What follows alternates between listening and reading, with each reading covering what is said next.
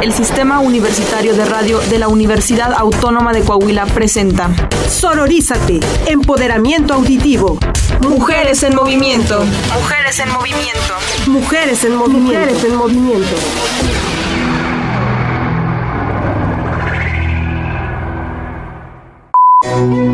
La historia ha sido construida considerando al hombre el sexo fuerte y la mujer el sexo débil, más frágil, menos capaz, incluso menos inteligente. Y además esa diferencia se ha hecho pasar como algo natural.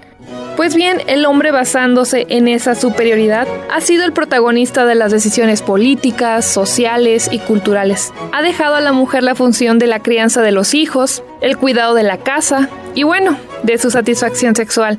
Eso por siglos de los siglos.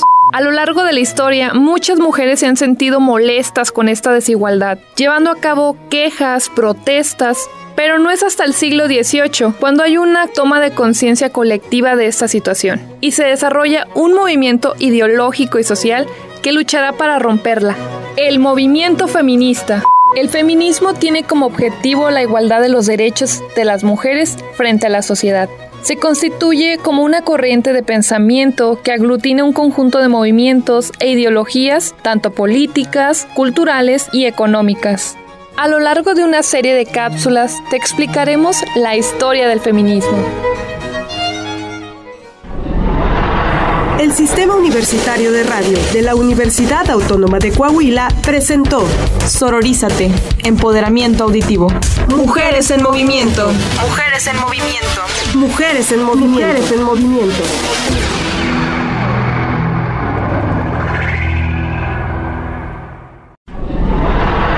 El Sistema Universitario de Radio de la Universidad Autónoma de Coahuila presenta Sororízate, Empoderamiento Auditivo.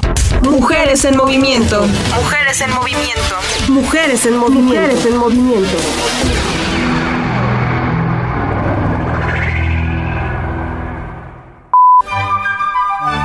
Te cuento, estamos en el siglo XVIII, en el Renacimiento. Y te sitúo. Si eres una mujer, tu labor natural es cuidar de la casa, criar a los hijos y practicar sexo con tu marido. Eso sí, no puedes estudiar, votar ni tomar decisiones familiares, ni siquiera con quién te casas. Si trabajas, el dinero es para tu marido. Preocupante, ¿verdad? Bueno, entonces surge la ilustración, principalmente en Francia. Un movimiento intelectual que defiende la igualdad social de las personas. Todos somos iguales independientemente de la clase social. Esto lleva a la Revolución Francesa, que trae consigo la Declaración de los Derechos del Hombre y del Ciudadano. Pero, en esa declaración hablan exclusivamente de los derechos del hombre, sin incluir a la mujer. Las mujeres no entienden como a un cambio político hacia la igualdad universal. Ellas, la mitad de la población, son excluidas. Y entonces aparecen dos mujeres fundamentales dando lugar a la llamada primera ola del feminismo. Por un lado, Olimpia de Gauches, ella toma el texto y lo replica, Escribe la Declaración de los Derechos de la Mujer y de la Ciudadana y reivindica todos los derechos civiles para la mujer. Es uno de los primeros documentos que promueven la igualdad jurídica y legal de las mujeres. Por otro lado, Mary Wollstonecraft y su Vindicación de los Derechos de la Mujer, considerado el texto que funda el feminismo. Fíjate lo que dice, la diferencia entre los géneros hombre y mujer no es algo natural como se venía pensando, sino por algo cultural, algo que se produce a través de la educación. Por lo tanto, aboga por la educación igualitaria. Muchas mujeres comienzan a cuestionar la necesidad de quedarse en casa por obligación. Ante estas primeras reivindicaciones feministas que suponen todo un avance, se responde con una dura represión. Olimpe de Gaulles, por ejemplo, es guillotinada, muchas mujeres encarceladas, no se permite que se reúnan más de cinco mujeres en la calle. Eso sí, a pesar de esta derrota, las cosas nunca volverán a ser lo mismo. Espera que te sigo contando, porque llega la segunda ola del feminismo, el sufragismo. Y esta ola ya no es solo un movimiento intelectual, pasa a ser un movimiento de acción social. Ya verás. El Sistema Universitario de Radio de la Universidad Autónoma de Coahuila presentó Sororízate, Empoderamiento Auditivo. Mujeres en Movimiento. Mujeres en Movimiento. Mujeres en Movimiento. Mujeres en Movimiento.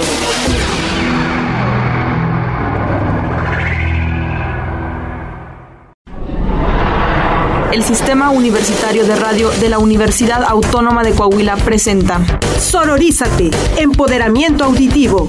Mujeres en movimiento. Mujeres en movimiento. Mujeres en movimiento. Mujeres en movimiento.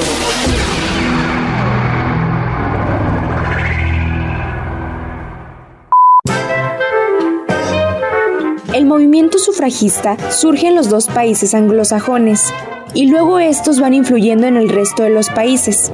Vamos por partes. En Estados Unidos, las mujeres han luchado por la independencia de su país.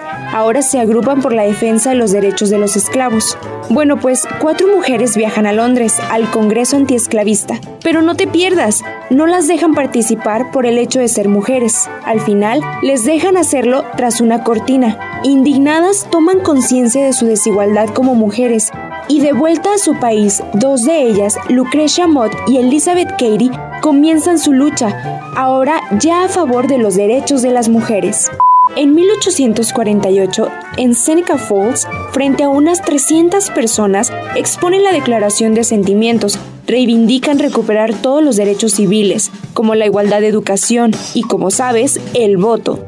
Hacen hincapié en esto último porque piensan que una vez pudiendo votar, los demás derechos vendrán solos es el inicio del sufragismo norteamericano. Las mujeres comienzan a defender sus derechos en masa, con manifestaciones, panfletos, pero no te creas que fue algo sencillo, porque durante años y años son humilladas y pisoteadas.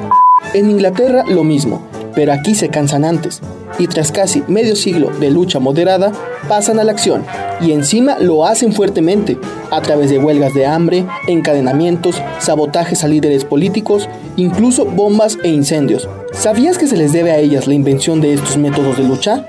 Vaya, y primera victoria. Poco a poco, a partir del final de la Primera Guerra Mundial, las mujeres empiezan a obtener el voto por diferentes países del mundo. En Inglaterra lo consiguen en 1918, eso sí, solo para mayores de 30 años. En Estados Unidos en 1920, aunque solo para las mujeres blancas y 80 años después de Seneca Falls. Y así le seguirán otros países. Pero espera un momento, el movimiento sufragista es principalmente un movimiento de burguesas blancas. ¿Y el resto de mujeres? Bueno, pues empiezan a aparecer mujeres feministas con otras realidades, como Sojourner Truth, una esclava negra que habla por primera vez de la doble exclusión, por negra y por mujer, o Flora Tristán, mujer socialista que habla de las mujeres obreras y explica también la doble represión que sufren ellas, de clase y de género. Explica que la mujer es la proletaria del proletariado, y es que precisamente ella puede considerarse la precursora del llamado feminismo socialista. Te cuento, el feminismo socialista cree que para que la mujer se libere, debe cambiar el sistema capitalista establecido. Esto es complejo, pero me interesa que sepas que empiezan a distinguirse dos ramas dentro del feminismo, una que busca la igualdad de derechos y otra que pretende cambiar todo el sistema establecido. Bueno, pues ahora llega un periodo donde el movimiento feminista se paraliza. Estamos en el periodo entre las dos guerras mundiales. Las mujeres han logrado el voto en varios países, han comenzado a entrar en la universidad y muchas se desmovilizan. Justo entonces aparece alguien clave en el feminismo, Simone de Beauvoir. En Francia en 1949 escribe El segundo sexo y vuelve a remover conciencias. Este es un gran libro, ya que es el estudio más completo sobre la condición de la mujer con su famosa frase, no se nace mujer, se llega a serlo nos dice que no es cierto que a las mujeres se les defina por su sexo biológico, sino por una serie de roles asociados al mismo que tendrán que cumplir para ser consideradas precisamente mujeres. Habla del androcentrismo y explica que el hombre es la norma, la medida de todas las cosas, y la mujer siempre es lo otro. De esta forma, se impide que la mujer se asuma a sí misma como sujeto, y hace que se identifique con lo que el hombre espera de ella. Piénsalo un momento, sé que lo sabes. Ha comenzado la tercera ola del feminismo. El Sistema Universitario de Radio de la Universidad Autónoma de Coahuila presentó Sororízate, Empoderamiento Auditivo. Mujeres en movimiento. Mujeres en movimiento. Mujeres en movimiento. Mujeres en movimiento.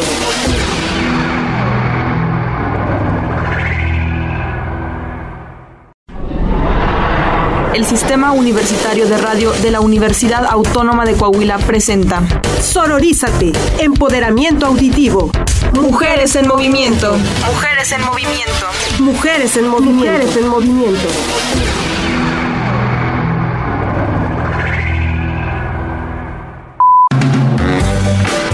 Volvamos. Los hombres han vuelto de la Segunda Guerra Mundial y la mujer está nuevamente en el hogar. Ahora tiene todas las comodidades para ser amas de casa felices. La publicidad lo deja claro con ejemplos de carteles de mujeres lavando y atendiendo el hogar.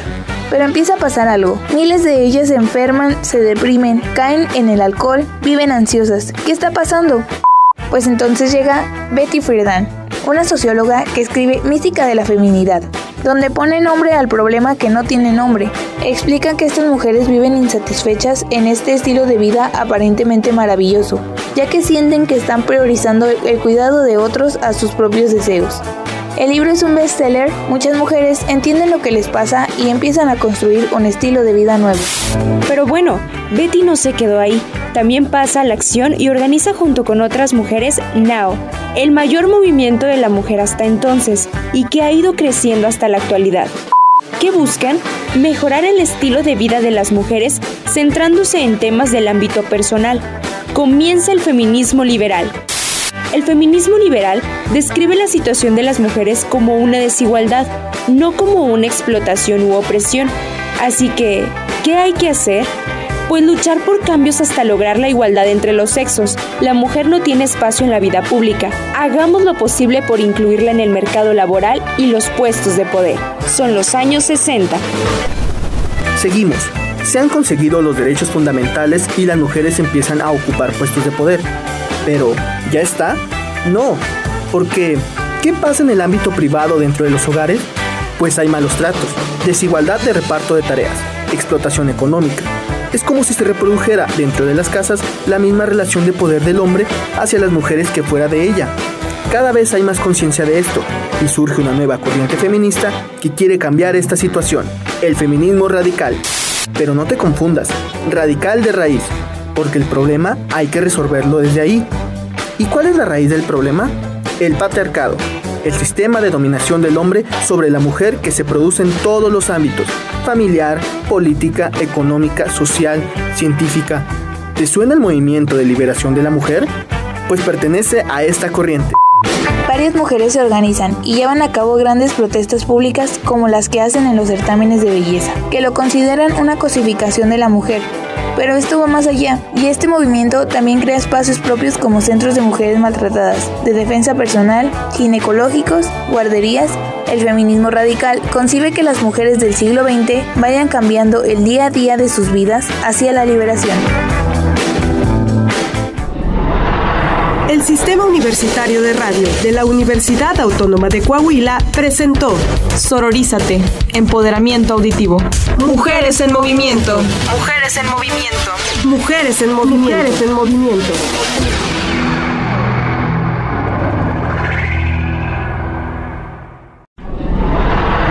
El Sistema Universitario de Radio de la Universidad Autónoma de Coahuila presenta Sororízate, Empoderamiento Auditivo. Mujeres en Movimiento. Mujeres en Movimiento. Mujeres en Movimiento. Mujeres en Movimiento.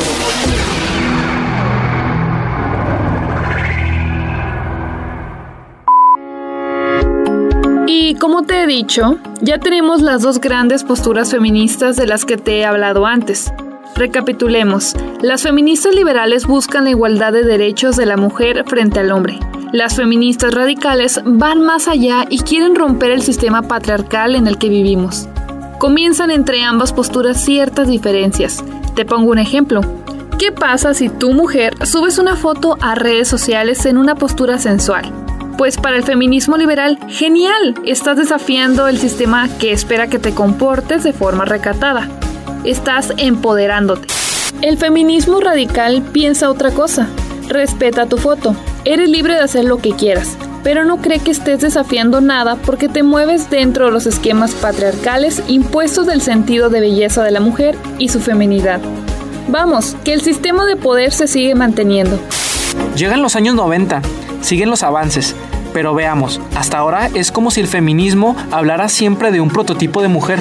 Pero una cosa, ¿qué pasa por ejemplo con las mujeres transexuales y las mujeres musulmanas, africanas o asiáticas? Pues bien, a partir de ahora se toma conciencia que no existe un solo modelo de mujer, sino múltiples, dependiendo de cuestiones sociales, étnicas, nacionales o religiosas. Y es así que surgen nuevos tipos de feminismos, teniendo en cuenta las necesidades de cada una de ellas, feminismo negro, feminismo postcolonia, transfeminismo radical, ecofeminismo, teoría queer. Es decir, ya no existe un feminismo único. A lo largo del siglo XXI se va adquiriendo una mayor conciencia en la sociedad general de la desigualdad de la mujer. Surgen movimientos sociales, como el movimiento MeToo, donde millones de mujeres denuncian públicamente su experiencia de abuso por hombres, o las manifestaciones y huelgas multitudinarias del 8 de marzo del 2018 en el Día Mundial de la Mujer. Se ha logrado mucho, pero al día de hoy no se ha consolidado la igualdad entre hombres y mujeres. Siguen habiendo violencia de género, las mujeres siguen cobrando menos por el mismo cargo laboral y los puestos relevantes en el mundo de la política, militar y económica siguen siendo mayoritariamente de hombres. Hemos llegado a la actualidad.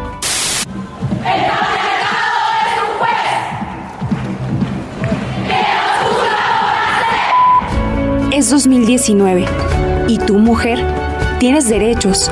Puedes votar, participar en la política y en el ámbito laboral. Puedes decidir sobre tu cuerpo. Lo más importante, tienes libertad de expresión.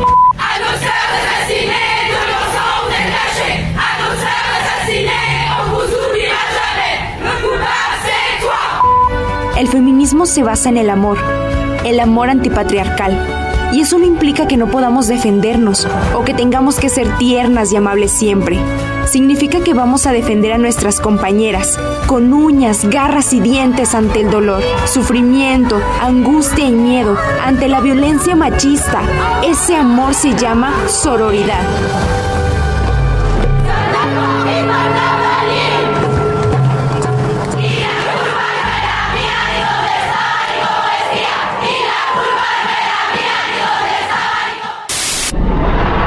El Sistema Universitario de Radio de la Universidad Autónoma de Coahuila presentó Sororízate, empoderamiento auditivo. Mujeres en movimiento. Mujeres en movimiento. Mujeres en Movimiento. Mujeres en Movimiento.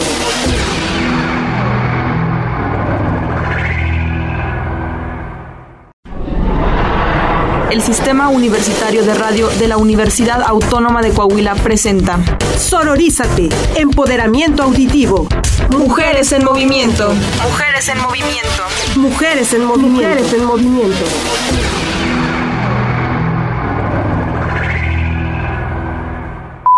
Yo soy María del Rosario Varela Zúñiga y soy maestra investigadora de tiempo completo en la Facultad de Ciencias Políticas y Sociales de la Universidad Autónoma de Coahuila. Yo soy doctora en Ciencias Sociales por el Colegio Mexiquense y eh, soy socióloga de profesión de licenciatura y tengo una maestría en Administración Pública y Desarrollo Regional aquí en la Universidad Autónoma de Coahuila también.